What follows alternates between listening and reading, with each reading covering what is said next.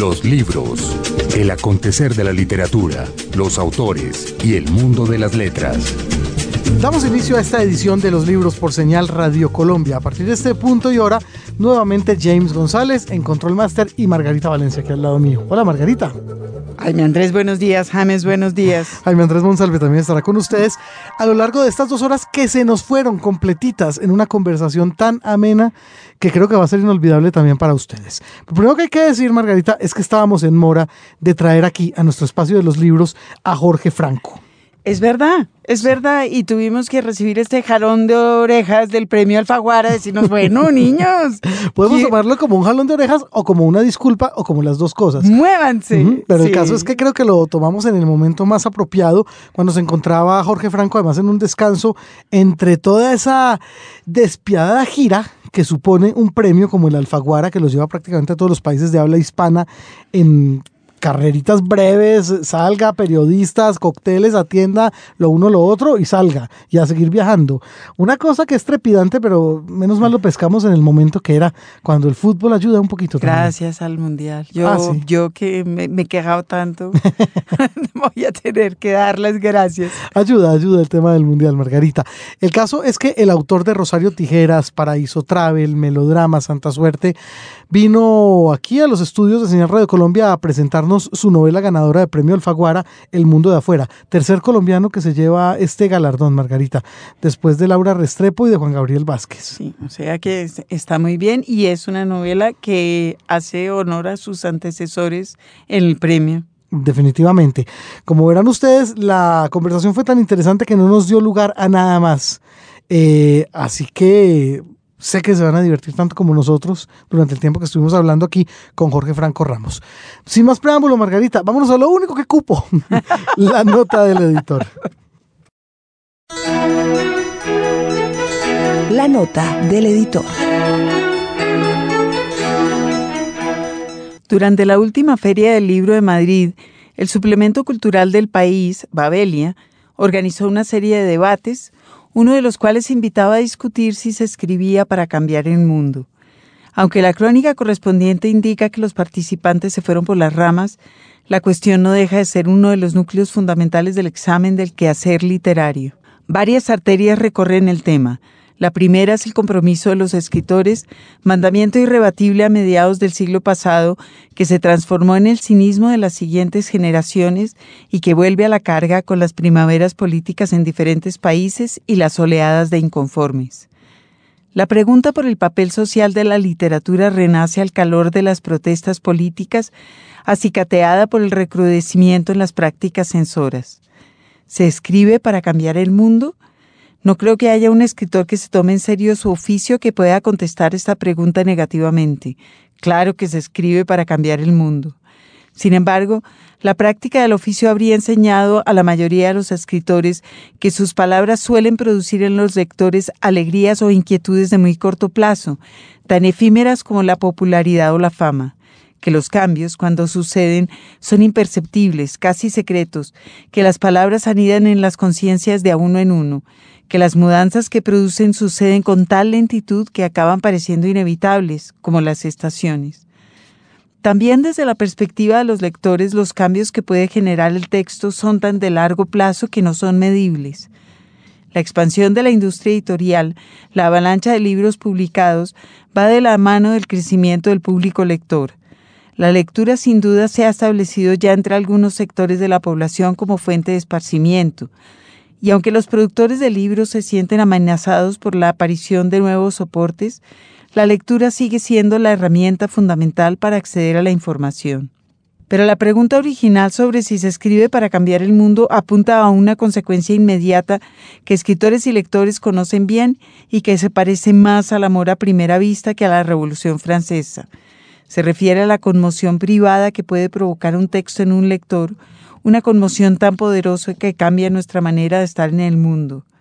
Hay millones de buenos libros en el mundo y millones de lectores, pero sigue siendo un milagro el encuentro entre un texto y un lector del cual no salgamos indemne. Es lo que pedimos al arte. Lo demás son industrias culturales. Un libro, un autor. Jorge Franco Ramos, ganador del premio Alfaguara 2014. Bienvenido a los libros por Señal Radio Colombia. Eh, un saludo muy especial. Muy contento de estar aquí con ustedes. Jorge, Nosotros buenos más. días. Estamos muy contentos. No había que decir mucha cosa más, Margarita. Toda la semblanza la hicimos al principio. Pues imagínese. Autor de Rosario Tijeras, de Paraíso Travel, autor de Melodrama y ahora, más recientemente, con El Mundo de Afuera, tercer ganador colombiano del premio Alfaguara, que se viene entregando desde Y yo creo 1998. que Jorge Franco tiene esa cosa de que, que mata de la envidia a sus colegas escritores, que es que muchísima gente sabe quién es. No hay que explicar. Absolutamente. Estamos muy, muy felices por, por todo, incluyendo la entrega del premio, Jorge. Muchas gracias. De lo cual queríamos conversar un poquito. Justamente, ¿cómo se enteró, en qué circunstancias y qué sintió? Eso es importantísimo saberlo. Pues a ver. La llamada, la famosa llamada. La famosa llamada. La llamada fue, el, bueno, el, el fallo se dio el día 20 de marzo, que es una fecha que ya creo que jamás ya olvidaré. No, difícilmente. Eh, yo, yo me había preparado como para verlo por internet porque me, me había enterado muy a mi pesar de que ese día era el fallo. Cuando participo en premios, yo quiero, yo, yo quisiera no saber cuándo sea el fallo. Pero bueno, esto empezó a tuitearse y a decir que, la- que el fallo iba a ser el, el, el 20 de marzo y creo que era como 10 de la mañana hora colombiana. Entonces dije, bueno, pues eh, voy a... No voy a tener, si me voy a poner a hacer otra cosa, no voy a tener cabeza No, qué angustia. voy a, voy a verlo por internet. Y, y me preparé para eso, pero mm, unas horas antes, a las 5 de la mañana, yo estaba profundamente dormido, me timbró el celular y pues ahí como entre en, en- en- en- el, ese sobresalto que da que lo despierto en el teléfono, veo un, un pref- un número que no conozco y un número, un prefijo que es el 34, que yo, lo, yo, yo sé que es España. Yo tengo una... Mi agente literaria es catalana y, y a veces hablamos por teléfono, entonces yo sé que ese es el prefijo de España. Ujú. Y, y ahí comenzó algo que era muy complicado porque era tratar de como de unir ideas en cuestión de microsegundos, ¿no? Como decir, ¿por qué, por qué está sonando el teléfono a esta hora? En- pero antes de que yo terminara de pensarlo ya estaba respondiendo y alguien me dice, pues que, que si soy yo el que estoy hablando y, me- y cuando digo que sí, digo que me va a hablar Pilar Reyes, la editora general de, de Alfaguara, y ahí inmediatamente pues es otra información que tienes que meterle al cerebro a las 5 de la mañana, eh, en cuestión de también de, de muy poco, de un segundo. Y Pilar pasa y me, hace como una broma, como preguntándome si me despertó, pues. y, pero tampoco me da, no me da Usted, oportu- usted le contestó todavía no. no, la verdad es que ella en- en- en- no me da tiempo casi que ni de hablar, sino que me dice, Jorge, eh, te voy a pasar a Laura Restrepo, presidenta del jurado, eh, que te va a dar una noticia. Obviamente ahí ya, pues yo ya entiendo en medio de todo como que algo, algo, algo va a pasar porque no, no, te, no te van a despertar a las 5 de la mañana a decirte que no, que te ganaste el premio, por favor. Los llamaron a todos, a cada Sería, uno. Sí. sería genial. A cada uno de los participantes a decirles, hombre, sigue participando. Te esperamos la próxima.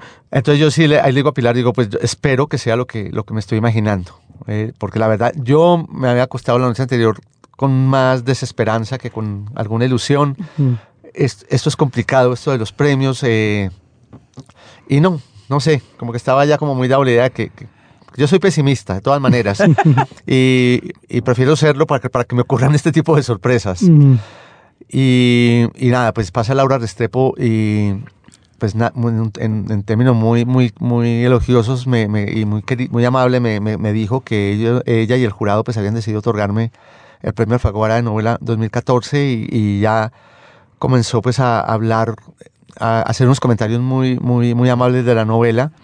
Y algo que fue muy bonito para mí eh, es que cada uno de los, de los miembros del jurado pasó al teléfono y por ahí un- durante un par de minutos me saludaron, hablaron también de la novela, cada uno me, me la comentó como desde una óptica diferente, porque además este, este jurado me- me- me fui enterando ahí en ese momento, tenía una particularidad y era que había como representantes de diferentes sectores.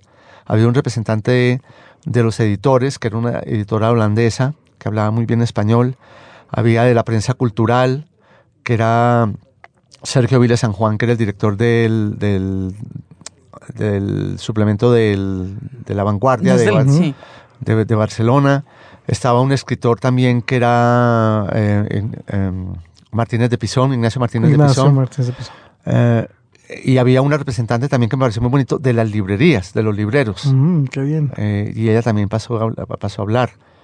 Entonces, pues fueron como, yo no recuerdo, como unos 15 minutos eh, hablando con ellos y, Y, y nada, yo colgué el teléfono y me puse a mirar el techo porque ya tenía que, tenía que recobrar el alma, ¿no? Recobrar el, el pulso, todo, porque, porque pues ya, como a, a- a pellizcarme, a ver si, si era cierto esto y no era que, que estaba durmiendo a las 5 y cuarto de la mañana que seguía profundo. Bueno, lo bonito de eso de que cada uno de los jurados hable con usted, Jorge, es que pues uno llega a pensar que la decisión fue absolutamente unánime. En tanto tengas todos unos términos elogiosos, en tanto todos hayan resuelto hablar con usted. Sí. No, yo entiendo que el premio fue por mayoría, no mm, son muy herméticos para, para, Mm. para, para, para contar sobre esto. Eh, pero lo que sí me supe luego que me lo contó, no, no creo que fue la misma Laura, un día que ya yo, yo dije, bueno, yo ya quiero hablar de la novela, ¿no? Quiero hablar de, de- del contenido y, y- y en términos literarios de la novela, quería hablar con ella. Y, y ella me dijo que lo que, lo que no, no fue como llegar y decir, bueno, cuál es el suyo, cuál es el suyo y, cu- y cuál es el mío, no. Ella propuso algo que pareció muy, muy- bonito y era, tenían creo que como cinco o seis novelas finalistas ellos y hablaron de cada una. Eh, co- Cogieron una por una y cada uno habló de, de ella y habló de lo que le muy bien. gustaba, lo que no le gustaba. Entonces yo creo que ahí, yo creo que cada uno tenía, pues por eso tenían como unos argumentos para, para, para hablar a favor, digamos, en caso de que, de que la tuvieran. Eh, no supe, la verdad, cómo fue la votación, no supe quién fue el otro contrincante. Eh, son muy herméticos en eso, y tanto Y, que... tien- y tienen razón, porque no hay para qué alimentar mm, Sí. rencores y maledicencias sin ninguna razón. Sí, de hecho, ahora que, que, que, que- que pude conocer a, a- conocí a un escritor mexicano, Javier Velasco, que también fue premio Alfaguara, Mm. Y En él me- 2003. 2003. Ah, así con Diablo Guardián. Y, y me decía que llega al tal punto que él, él, él- él fue jurado el año pasado y él no sabe quiénes fueron las- los autores de las novelas finalistas Wow. que Ah, qué leyeron. bien. Él supo quién fue el ganador, que fue José Ovejero, pero él nunca supo quiénes eran. Todavía, Claro. está ahora un año después, no sabe quiénes participaron. Lo demás es todo bajo seudónimo y hasta ahí. No, entonces, perfecto, wow. pero eso está bien, así, así debe ser, porque es que lo otro sí es, eh, es pesado. Es pesado, no, no, y, y digamos, Pilar Reyes en ese sentido es una editora muy, muy responsable, ya tiene mucho respeto por este premio, y yo creo que ese misma, bueno, eh, incluso la misma Laura, ahora me, me- me com- comentaba en el día de la premiación, comentaba públicamente, que ya, que ya no se aguantaba la curiosidad, además porque estaba leyendo la obra de un colombiano, y que no, ella no tenía pistas de quién era, y que chuzó a Pilar Reyes a ver si le soltaba y, y que le ponía correos. Y me dijo, ni siquiera me contestaba los correos electrónicos. Me dijo, no hubo poder humano de que abriera la boca. Y yo dije, "Es- es- pero por suerte, pues ella lo, después lo, lo agradece. Simplemente que yo me imagino la curiosidad de Laura también, pues uno teniendo una novela de un colombiano y buscarle y buscarle y no, no, no dar como quién podría ser. Sí. Uf, Bueno, eso angustia. está muy bien. Sí. totalmente. Eh, bueno, nos lo, nos lo contaba fuera de micrófonos, Jorge. Igual se lo pregunto para nuestras 49 estaciones de Señal Radio Colombia. Las circunstancias que lo llevan a usted a concursar. ¿Por qué decide enviar el Pues premio eh, al concurso? La primera es, y lo tengo que reconocer, es una, pues, es una casualidad que se da con una coincidencia, más bien con, con la terminación de la novela y, que- y la convocatoria. Porque de haber terminado esta novela mucho antes, a lo mejor yo no habría esperado y, la habría publicado pues con alguna editorial que, que estuviera interesada. O, o de no haberla terminado pues para, para, para el cierre, pues ya, ya, me ya quedaba fuera del premio. Entonces coincidió que terminé y, y quedaban todavía como un, mes de, de convo- de convocatoria abierta. Y, y lo otro era porque, pues, mm, por el, la- la- el mismo prestigio del premio como que me, me llamó la atención, siempre, siempre me pareció un premio importante, sobre todo porque le apostaba mucho a lo literario. Y dije, pues, ¿por qué no probar suerte con la novela aquí? No, no, lo, lo que se pierde es el envío y el tiempo de espera, que de todas maneras a mí no me, a mí no me, no me molestaba ese tiempo de espera, porque yo quería, darme un- yo quería tomarme un par de meses para revisar la novela. Eh, hay algo que, que- que yo hago, que, que lo podemos hablar luego también, es que cuando yo termino una novela, yo, yo la imprimo eh, y, la, y vuelvo y la transcribo toda, la pongo, la pongo, pongo la página frente a mí y, y voy transcribiéndola desde el puro comienzo. Ah, qué genial eso. sí, eso es, eso es, un, es pasar en limpio, ¿no? Como lo hacían antes, los, cuando, antes del computador. Sí. Entonces yo dije, bueno, pues te puedo hacer parte de este trabajo y, y- y corregir. Y, y- entonces no, ese tiempo de espera no me molestaba para nada. Y, y lo que siempre pues que uno, que uno hace con los, con los premios es, es probar el texto, ¿no? A ver si, si funciona, si se cuenta con suerte. Claro. Eh, porque, porque de todas maneras es que es- este libro fue el, libro que le gustó a ese jurado en particular también. Yo digo que ahí es donde, donde entra como ese Claro, elemento. Sí. Claro, porque seguramente además el jurado tenía cinco o seis novelas mm, probadamente buenas y llegaron ahí. Sí. Entonces, eh, eh, hay- hay- hay- hay- yo, he sido, yo he sido jurado, digamos, y uno sabe que, en- Ujú. que en, que en esas deliberaciones finales se mueven muchas cosas, entonces ahí uno dice, bueno, ahí es donde yo espero contar con un poco de suerte, ¿no? Como que hay veces que uno ve que hay un jurado que de pronto defiende una obra y, y no la deja pasar así, digamos, tan fácilmente, sino que insiste y, y ahí comienza como la discusión sobre un texto. Yo no sé cómo fue aquí, pero, pero yo que he sido jurado me doy cuenta pues, que, ahí, que ahí, ahí influyen muchas cosas. Jorge, ¿quién es su agente? Ella se llama Mercedes Casanovas, o Casanovas y Lynch, la agencia. Sí, con, que trabaja ahora con su hija. ¿Esta clase de cosas usted las discute con ella? Es que eh, creo que es la primera vez que tenemos aquí a un autor con, Con un agente. agente. Y a mí me parece Sí. bonito discutir qué clase de relación Sí. tiene usted con ella. Eh, ¿Qué, qué gana usted como autor con un agente? Pues yo creo que mucho. Mira, ya llevo, estoy cumpliendo 15 años de matrimonio con. Mercedes Con. Mercedes. Sí, eso empezó en el 99, justo cuando se editó Rosario Tijeras. Y es una relación de, de, pues en la que uno tiene que, pues primero, confiar mucho en, en- en- en el criterio de ella, porque ella, digamos, es la que conoce el mercado editorial, la que va a las ferias, a la de Frankfurt, a Guadalajara, se, pues se mueve por el mundo.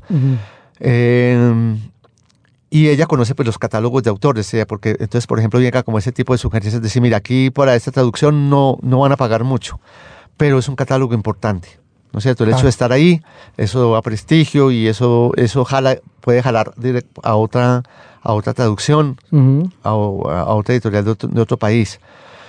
Como ese tipo de, de- de- de- de discusiones. eh, básicamente yo la dejo que tome todas las determinaciones que tienen que ver con, con- edición, que eso para uno es un alivio. No preocuparse de, de- ese tema ni el tema de plata. Ella todo me lo consulta, pues me, dice, mira, están ofreciendo esto.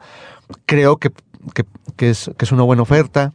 O ofrecieron esto, me parece que, que voy a esperar un poco más a ver si otra editorial de- del mismo país ofrece algo mejor. Eh, se, encar- se ha encargado también de todo el tema que es bien complicado de las adaptaciones a, a cine y televisión, porque eso ya sí hay mucha letra menuda. Ujú. No Porque- solo la letra menuda, sino el horror de, de- de adaptar un texto. Y Es, es una cosa que yo quería preguntarle, pero después síganos contando. de- No, yo, pues digamos, han sido 15 años muy armoniosos, digamos. Bueno, y, y- Mercedes, que es una mujer que desde hace muchos, muchísimos años se ocupa del mercado latinoamericano, excepcionalmente en España, cuando nadie le paraba muchas bolas, ella sí, y que se ha movido mucho con usted, porque circula Sí. ahora, digamos... circula. Y eso que, que, que, que hay que entender las dificultades de los mercados, porque es que los mercados editoriales son muy caprichosos, son mercados que a veces se abren hacia América, a veces se cierran. Eh, la, la, pues toda esta última crisis europea, sobre todo la crisis española, nos afectó bastante a todos, incluyendo los mismos autores españoles, pero mucho más a los latinoamericanos, porque el mercado se cerró más a- a- hacia adentro. Claro. Eh, a pesar de eso, ella, ella pues ella, ahí, ahí le brega, ella lo, lo, lo- lo intenta. No es fácil, no es fácil. Lo de las traducciones la gente cree que es, eh, que es algo sencillo, es complicado. Eh, no todos los autores, los editores, perdón, arriesgan.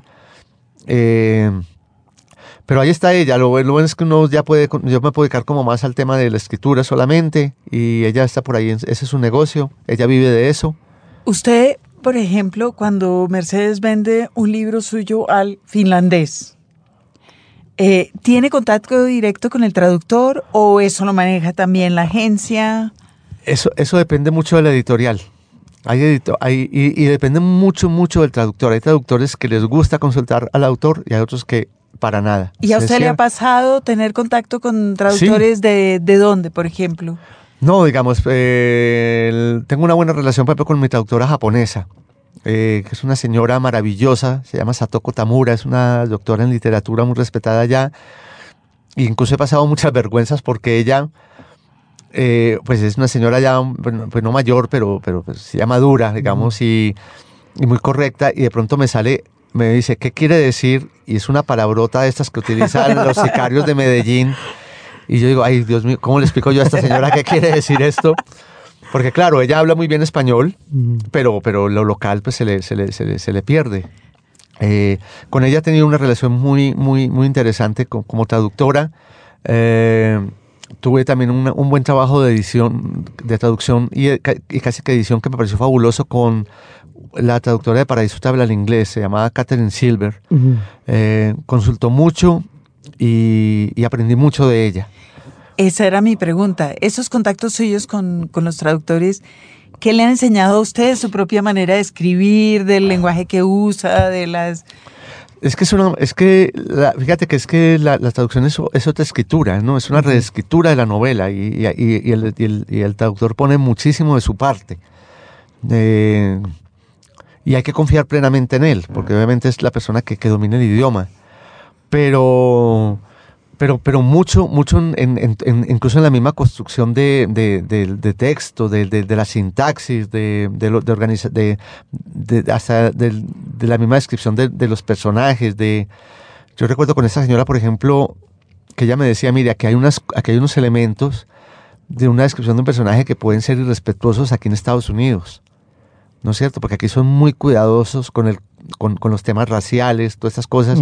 Entonces, como, como, como ya luego como que uno aprende a acercarse al personaje con un poquito más de, de conciencia de pensando en un lector, ¿no es cierto? A ver qué tan, qué tanto puede esa información llegar a ofender o, o a veces me decía, mire, aquí, aquí, aquí falta un poco más de profundidad en esta, en esta descripción del personaje para redondearlo más para que aquí en esta cultura podamos entenderlo de una manera mucho más clara. O sea, ayuda a matizar un poco. Sí, todo. todo es de matizar, se aprende, eh, se aprende mucho. Bueno, Gregory Rabasa lo tradujo también, ¿no? Sí, pero, pero ahí sí me sentí muy frustrado porque no me, no- nunca me llamó. ¿Cómo? Nunca me consultó nada. Yo me moría de ganas de poder hablar con De, por Gregory. favor. Claro, el gran Claro. traductor del boom, García Márquez, etcétera. Sí. Eh, lo pude conocer cuando, cuando fui a presentar la novela allí. Él estuvo, estuvo allá. Me, eh, me, me- me emocionó mucho estar ahí en la misma mesa presentando el libro. Eh, ya luego podemos hablar algunas cosas muy que, que él me aclaró, pues me explicó de la novela. Porque, por ejemplo, yo tenía la duda, por ejemplo, de decir, ¿cómo, cómo va a traducir parcero este señor? y él me decía que, él, que es algo muy, que me pareció muy sabio, que él siempre apuesta mucho por, por, por lo neutral y por como por lo clásico en la traducción, más que por la palabra del momento, por la palabra de moda, que porque él dice que eso le da más vida al libro. Eh, entonces, Más por- años. más años. Sí. Entonces, por ejemplo, el- la traducción de parcero siempre él, él ponía my friend, mi amigo, ¿no? Pues como, Sí. porque él decía que, que, que sí había palabras actuales que, que funcionaban, que podían ser sinónimo de parcero allá en, en- en- en- en el idioma inglés, pero que él prefería siempre Claro. apostar por algo más neutro, más clásico, para darle más...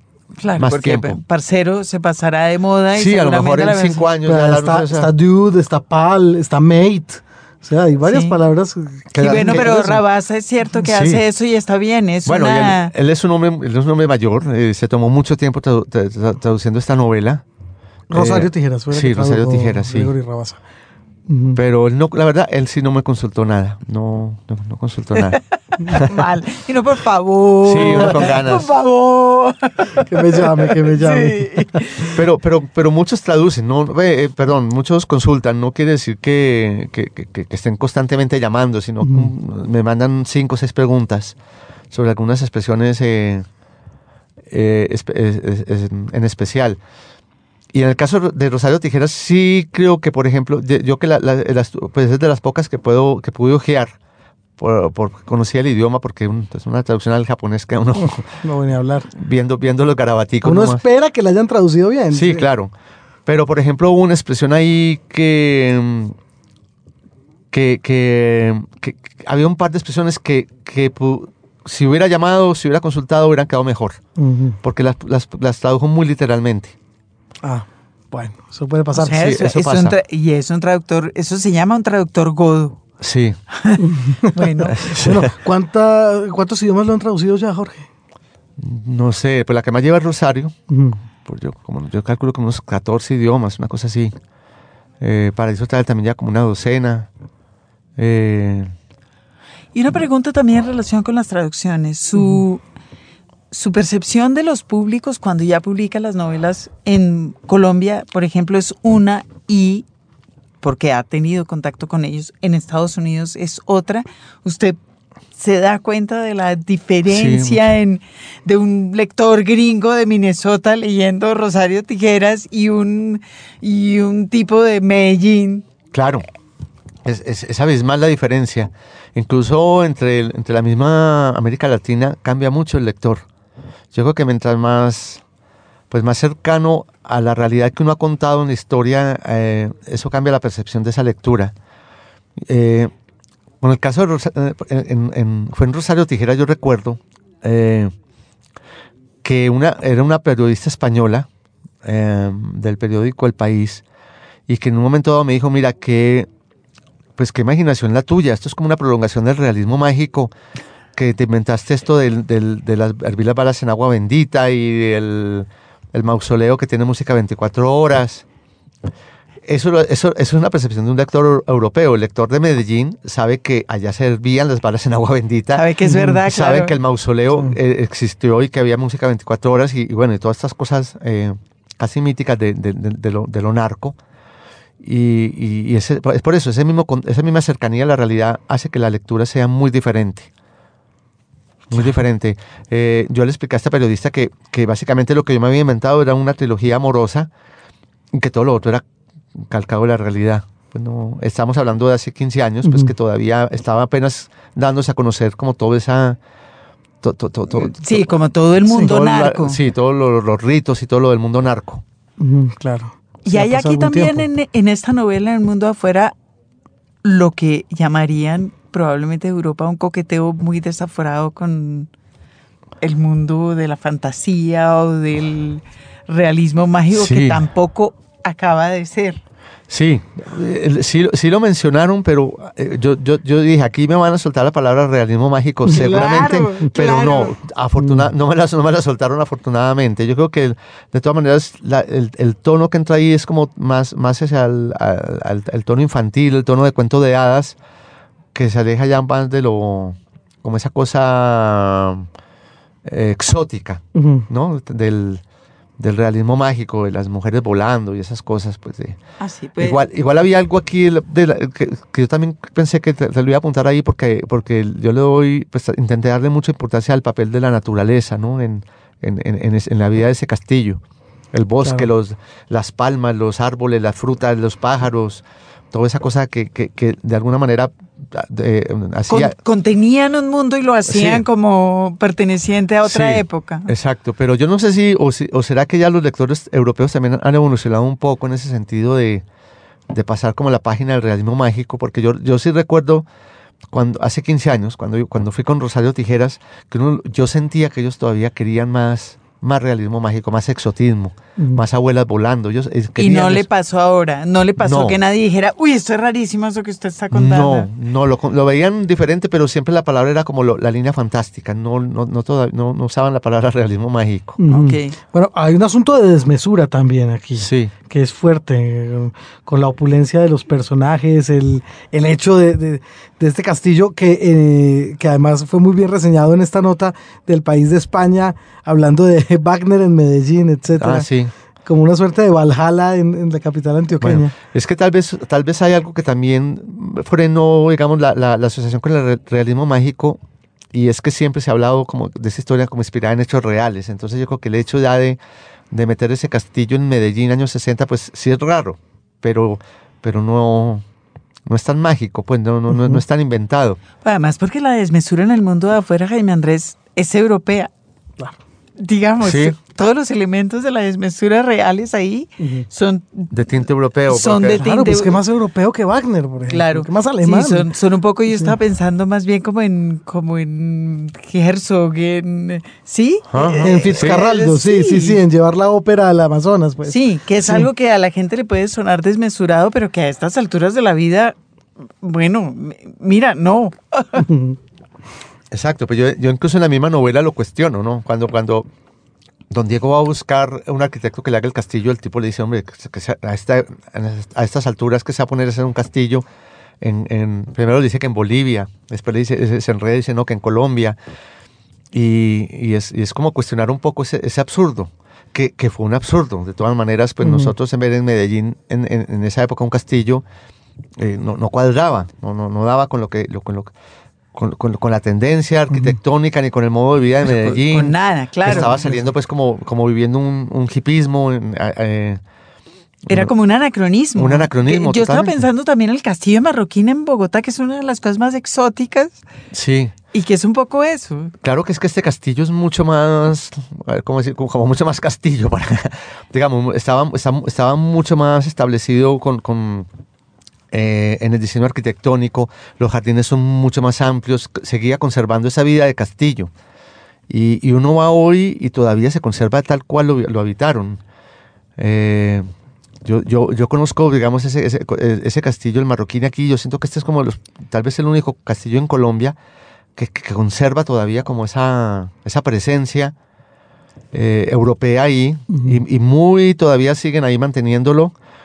Incluso lo- los que lo, lo- lo- siguen teniendo como para, eve- para eventos muy eh, pues supuestamente culturales, pero pero pero pero sigue sigue funcionando como centro cultural que el castillo marroquín ya lo casi- Hablemos de los eventos culturales. Es- yo no resisto a hacerle esa pregunta. Es que me pareció divino. Leí en alguna parte que allá habían dicho que eso no, Pues- que, que no se podía presentar al mundo Sí, afuera. por el, por el tema de, de ser basado en una historia real le pusieron un problemita por ahí, ¿no? Pues mire, yo pensaba que era el, el- el lugar idóneo para presentar la novela, la novela en Pues Medellín, claro. pues porque era, ahí, ahí sucedieron los hechos. Yo tenía como esa idea que estaba hablando ahora de que el castillo conservaba como esa cosa por la cultura, por el apoyo a la cultura, y yo decía, no, pues no, no, no va a haber ningún problema. En principio dijeron que sí. eh, y resulta que la junta directiva del li- de- leyó el libro, o por lo menos la presidenta del- de la junta leyó el libro, y faltando dos días nos dice que no. Que porque no, no, no, le, no le hace justicia a la historia real. Eh, De pronto, de, de pronto uno se ve como un poco, yo, pues yo, yo- muy extraño. Yo, no, yo, yo, yo trataba de, de- de justificar, algo- justificar algo que no tiene justificación, porque yo creo que la novela no tiene que rendirle cuentas a la realidad. No, pues qué Para tal. nada. De acuerdo. Y, y tratando de explicarle a esta señora, pues que, es que, que era una Que novela. era una novela, que era claro. una novela precisamente.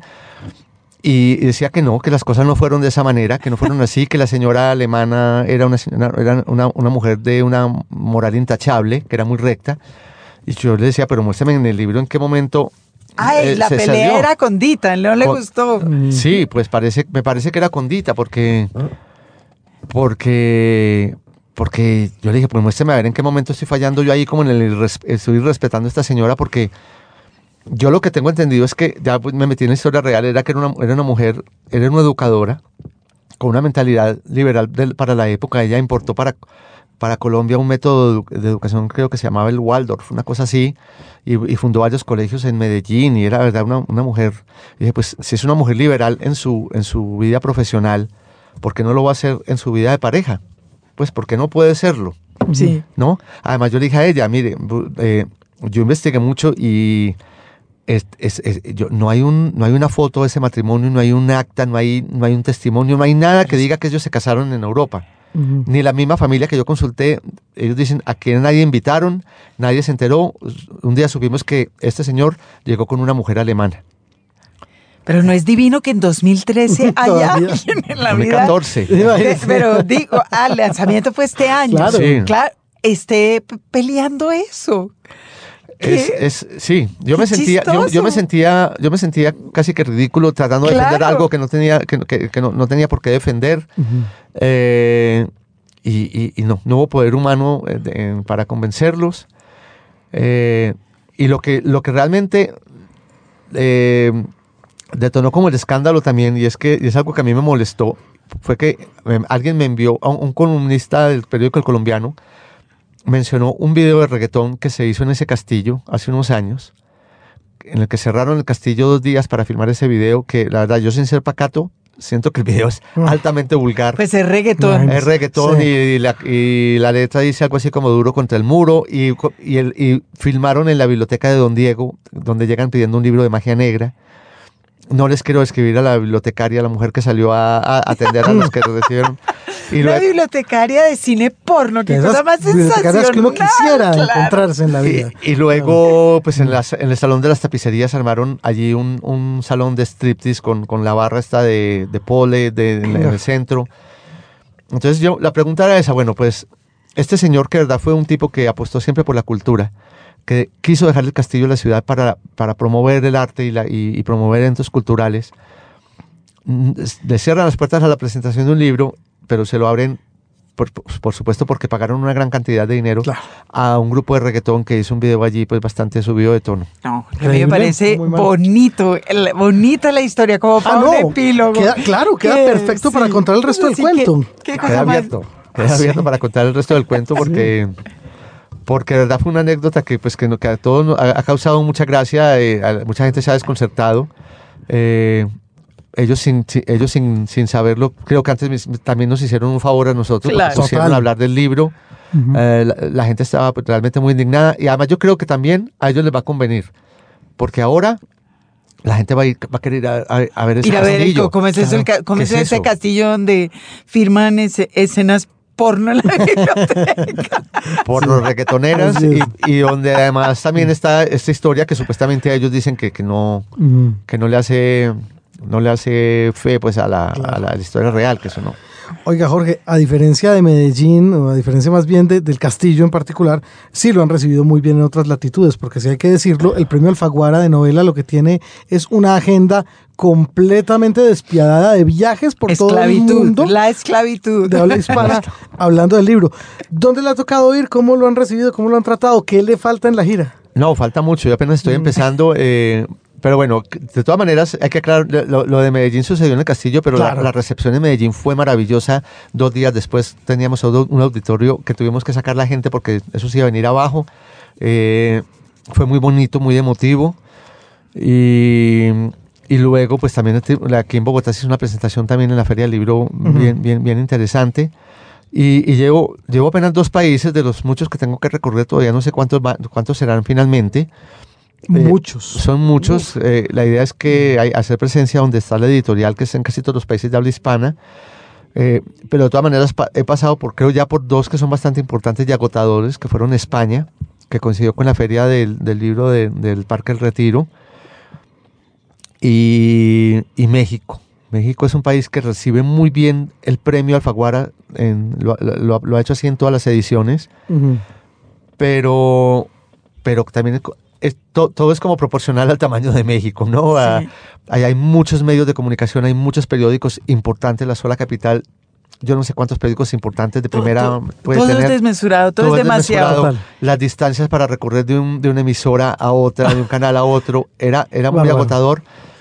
Eh, tu- afortunadamente ellos consienten mucho a los autores, por lo menos a mí me consintieron mucho y, y lo tratan a uno muy bien. Pero porque también en eso son muy mexicanos los mexicanos. Claro, Ah. Los claro. mejores eh, Anfitriones del mundo. anfitriones del mundo. Qué delicia. muy buenos anfitriones y, y me llevaban a, a buenos restaurantes, me trataron, muy- me, me- me- consintieron, Bueno. la verdad. Qué buena cosa.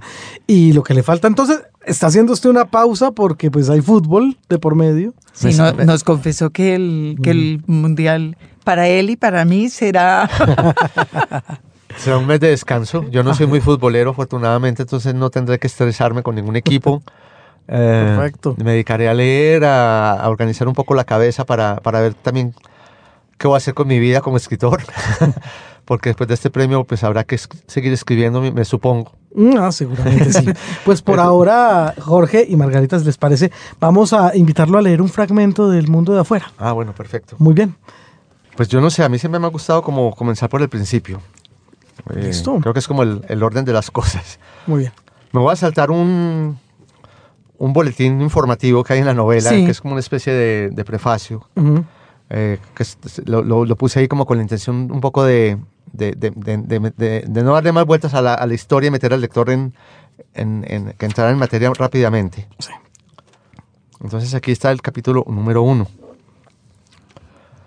Apenas se oye el viento que opaca desde lo alto como un manto protector, el rumor encajado de las textileras, de la siderúrgica, de buses, carros, motos y hasta del tren que cruza Medellín en sus últimos viajes. La loma del castillo es empinada y se aleja con arrogancia del bullicio diario. Solo tiene dos carriles pavimentados, un poco más anchos que los neumáticos de los carros. Se llama Loma de los Balsos porque alguna vez estuvo sembrada de balsos desde abajo hasta la cima. Los aviones sacuden la tranquilidad de la montaña cuando vuelan pegados a la cordillera. Si alguien va en el lado derecho del avión, puede ver desde el aire el castillo y sus jardines. Y si tiene suerte, puede ver a la princesa saludando con la mano a los que vuelan sobre ella. Abajo, al fondo, el valle se parte en dos por un río que suelta olores y sobre el que revolotean los gallinazos atentos a lo que salga de las alcantarillas. La corriente lenta arrastra basura, excrementos y espumas. Y al lado y lado vivimos un poco más de 700.000 personas en barrios simples y tranquilos. Y también hay fábricas que ensucian el aire con humo. Oímos historias de bandidos y de atracos, del robo a una casa donde se llevaron los cubiertos de plata, o de un asalto a un banco, de peleas en las cantinas, de infidelidades, de algún padre que le pegó un tiro a un muchacho que se escapó con su hija, de un demonio que se le apareció a alguien, o de un hechizo con el que alguna mujer se sonsacó un marido. En el vecindario del castillo hay dos colegios para señoritas, una iglesia, un convento donde las monjas venden recortes de hostias y nuestras casas, amplias y modernas, entre solares y cañadas. A los árboles llegan tucanes de montaña, barranqueros, azulejos, turpiales, tórtolas y colibríes, a los que la princesa también llama picaflores.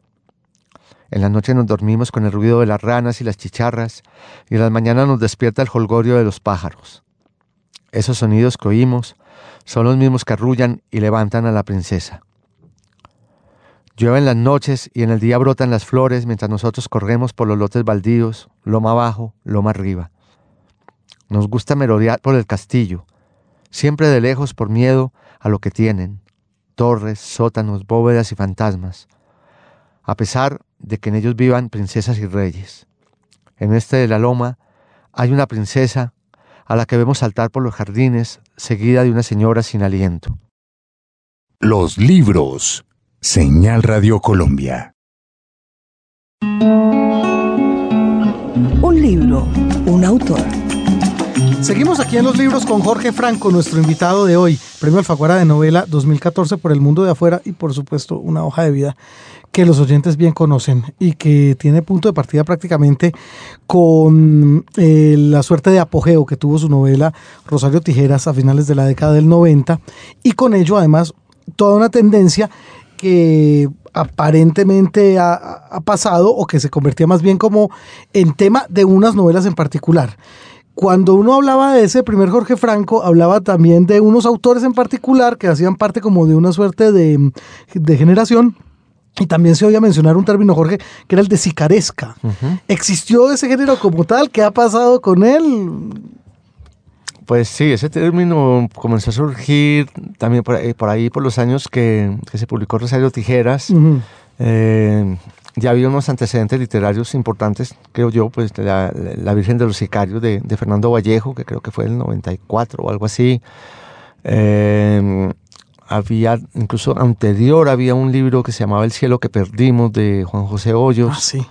Un texto muy, muy, muy, muy bien logrado sobre ese, esa problemática. Eh, y bueno, pues estaba todo esto también de, de, del cine que estaba haciendo Víctor Gaviria, que, que era importante. Eh, a mí el término me causó fue gracia, pues como me pareció original. Uh -huh, claro, total. me parece que está muy original. Uh -huh. eh, la verdad es que pues se sigue escribiendo sobre el tema.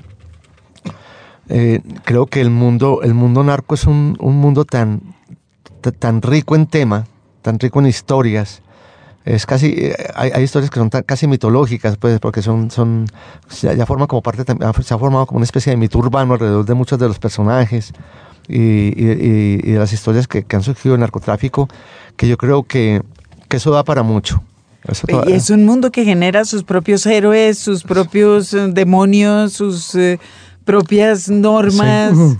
Y yo creo que es parte de, de, de la necesidad también de, de, toda cultura de contarse a sí misma, pues es que esto es lo que vivimos, vivimos en, en una sociedad narco, pues hay, hay que contarla, hay que contarla y, y, creo que para eso están todos los medios de expresión y todos los medios artísticos, está, se hace en el cine, la literatura, la televisión, que puede que haya habido pues un, un abuso en la oferta, pero, pero como, como, como proceso, como tal, yo creo que es muy respetable, porque todas las culturas lo han hecho con sus propios errores, con sus propios dilemas, han tratado de, de- de- de resolverlos pues a, a, a través de sus expresiones artísticas. Da- da- darle la, la espalda a eso sería tapar eh, Sí. las manos, el sol con, las manos. claro. Pues, eso sería... cu- ¿Cuánto nos ha escrito del holocausto nazi? ¿Cuánto, cuánto nos ha escrito en el Cono Sur sobre el tema de las dictaduras? Eh, ¿Cuánto no hemos visto de las guerras de Vietnam?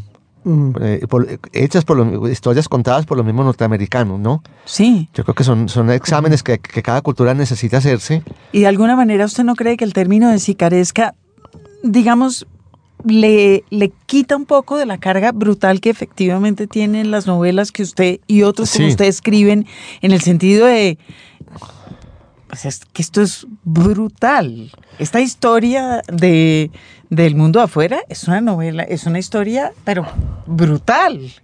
Sí, yo creo que lo de Sicaresca por el hecho de, la- de- de tener una, como una, un- una chispa de gracia ahí en, la- en- Sí. en lo que es la cosa le puede quitar un poco como de, Solemnidad. de solemnidad. Eh, no sé, en, en México también ahora, por ejemplo, que, que yo vengo allá, se está hablando también ya como de un, de un narcorrealismo, de una Claro. narcoliteratura. Siempre están buscándose como términos para acuñar ese tipo de, de, de- de Y está pasando en México ahora, ¿no siente usted un poco lo mismo que sucedió en Colombia, Jaime Andrés, en los que noventas, eh, de una literatura muy rica, otra no tanto, pues eso siempre Sí. pasa, Mm. en torno a esto, pues estoy pensando, yo no sé, mm, mm, Yuri Herrera, eh, se me ocurre él, pero quizás un poquito Ortuño ahora, en fin, Ortuño, es, un. Sí. es un tema que está ahí. Está ahí, está muy pendiente porque eh, allá además, pues que, el te- que como, como todo lo mexicano, como que todo se potencia, se potencializa y el, y el, y el tema narcotráfico allá es, está bien, bien, bien complicado. Claro, está Eso tan sí. fresco como hace unos años para nosotros. Sí, ¿Usted Totalmente. se crió en Medellín? yo me crié en Medellín, yo viví en Medellín prácticamente hasta como hasta los 28 años más o menos. O sea, se crió y vivió toda Eh, la vida en Medellín. Sí, pues viví, vi, y, mm, me crié, sí, estudié en colegio todo el tiempo, estudié con los jesuitas, eh, to- todo el bachillerato, toda la primaria.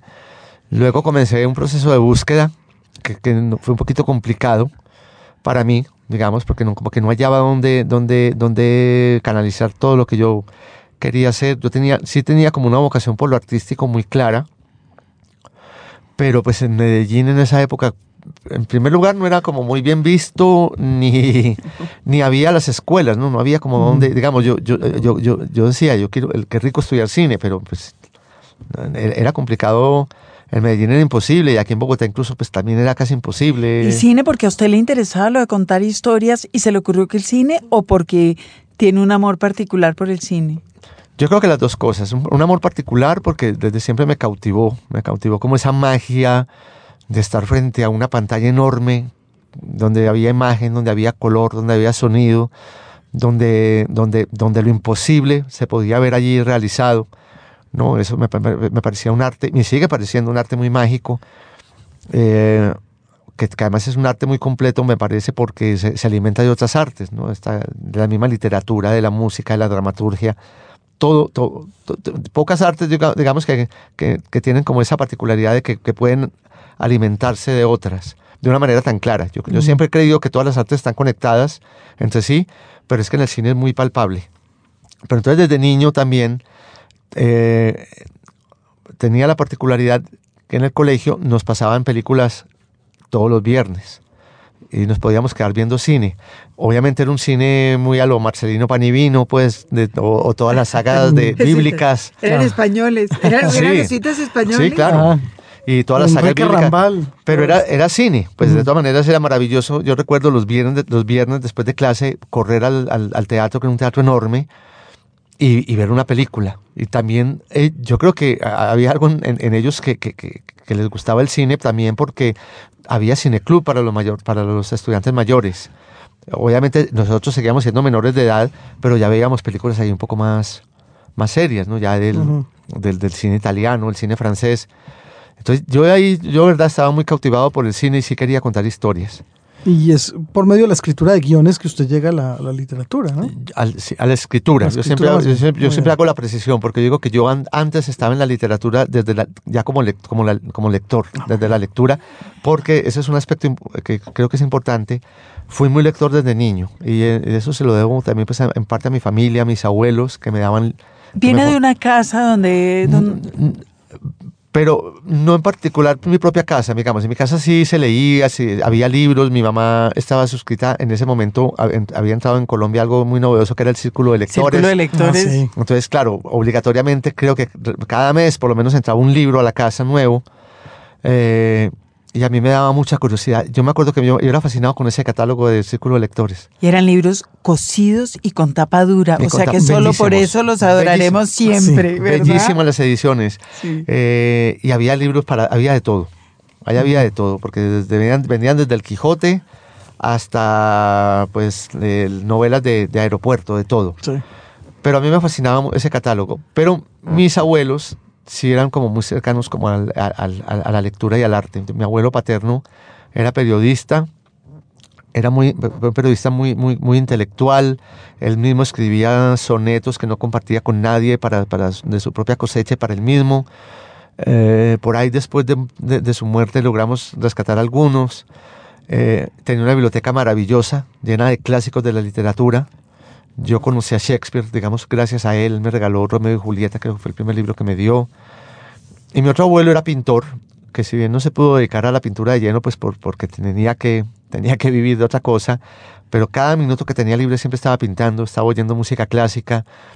Eh, con él yo conocí, a, eh, oía a, a, Caruso, a Mario Lanza, bueno, to- todo, todo mar- todos cantantes maravillosos de- de la ópera y también me pasaba libros. Entonces ahí sí hubo una conexión muy cercana con, digamos, con la sensibilidad artística. Mm.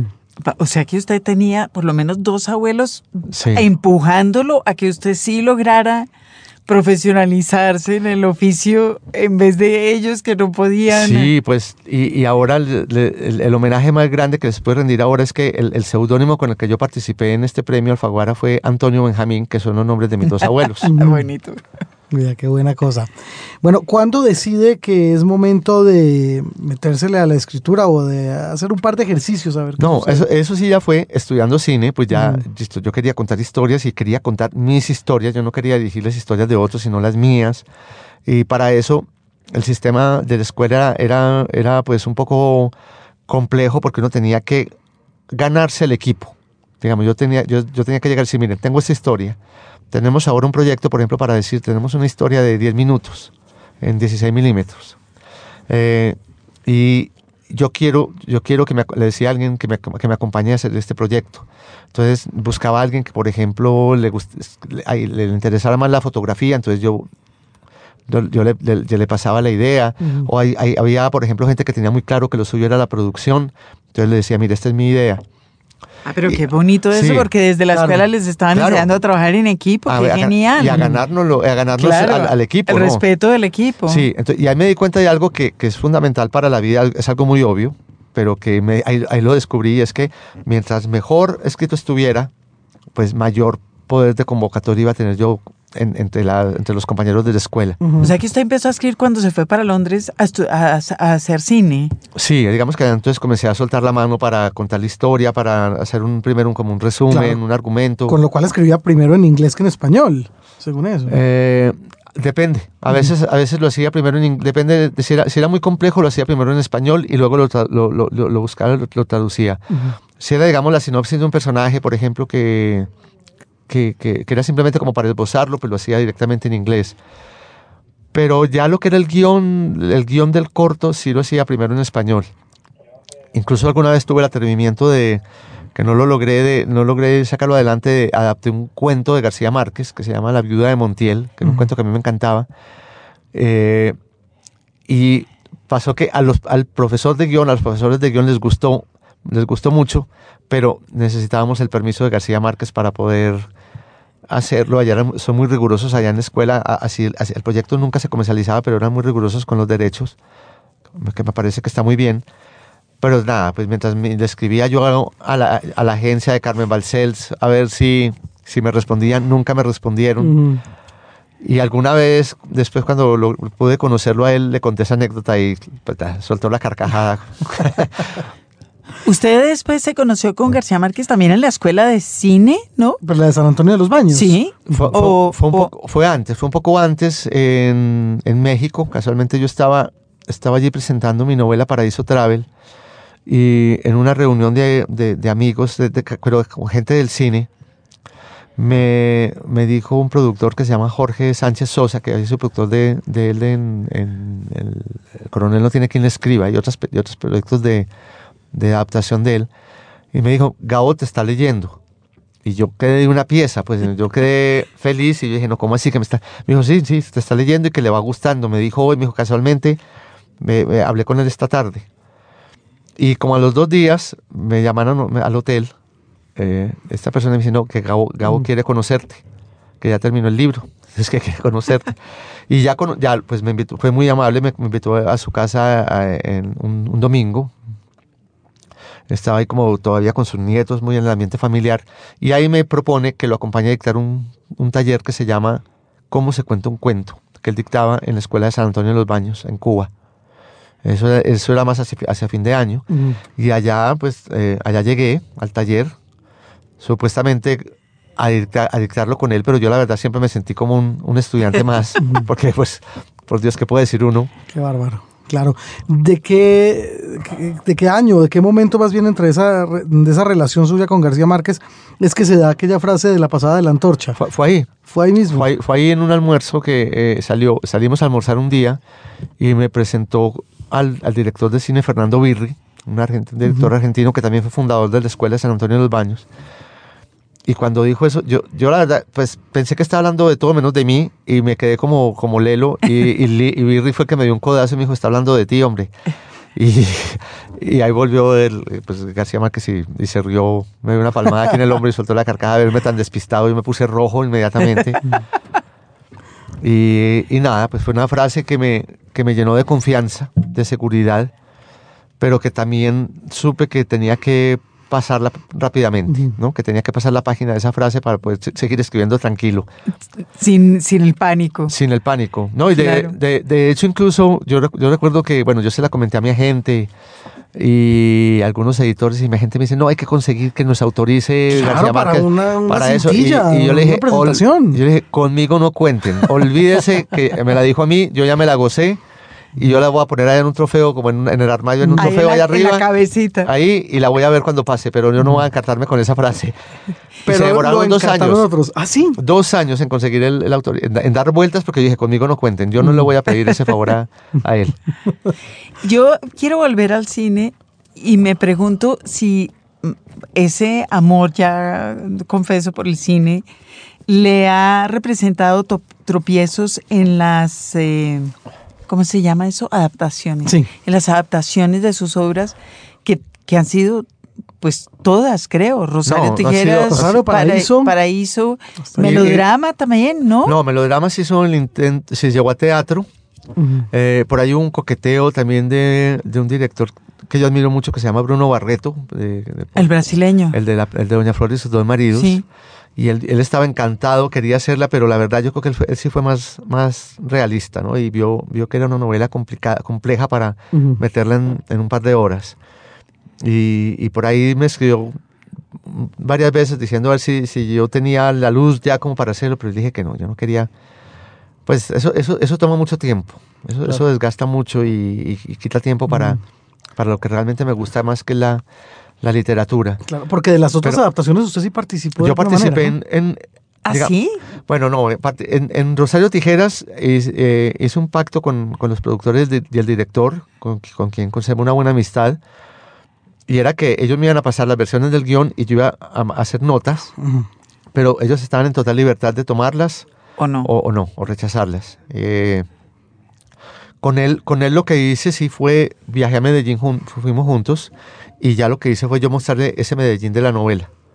¿no? Entonces casi que nos fuimos a muchos lugares, nos paramos también ahí en la mitad del Cerro Nutibara, y yo le decía, mira, ya está cosa, ya está el parte, por allí viviría Antonio, por allá viviría Rosario, Ujú. pues como para ubicarlo primero geográficamente en, en- en Medellín, que afortunadamente es muy fácil por, por, pues, por, por- por el tamaño y la, la geografía de la ciudad.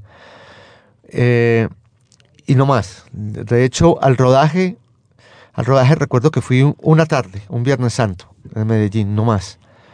Yo sentía que ya eso ya no era, eso ya era la historia de ellos y que tenían que tener toda la libertad para, para hacerla.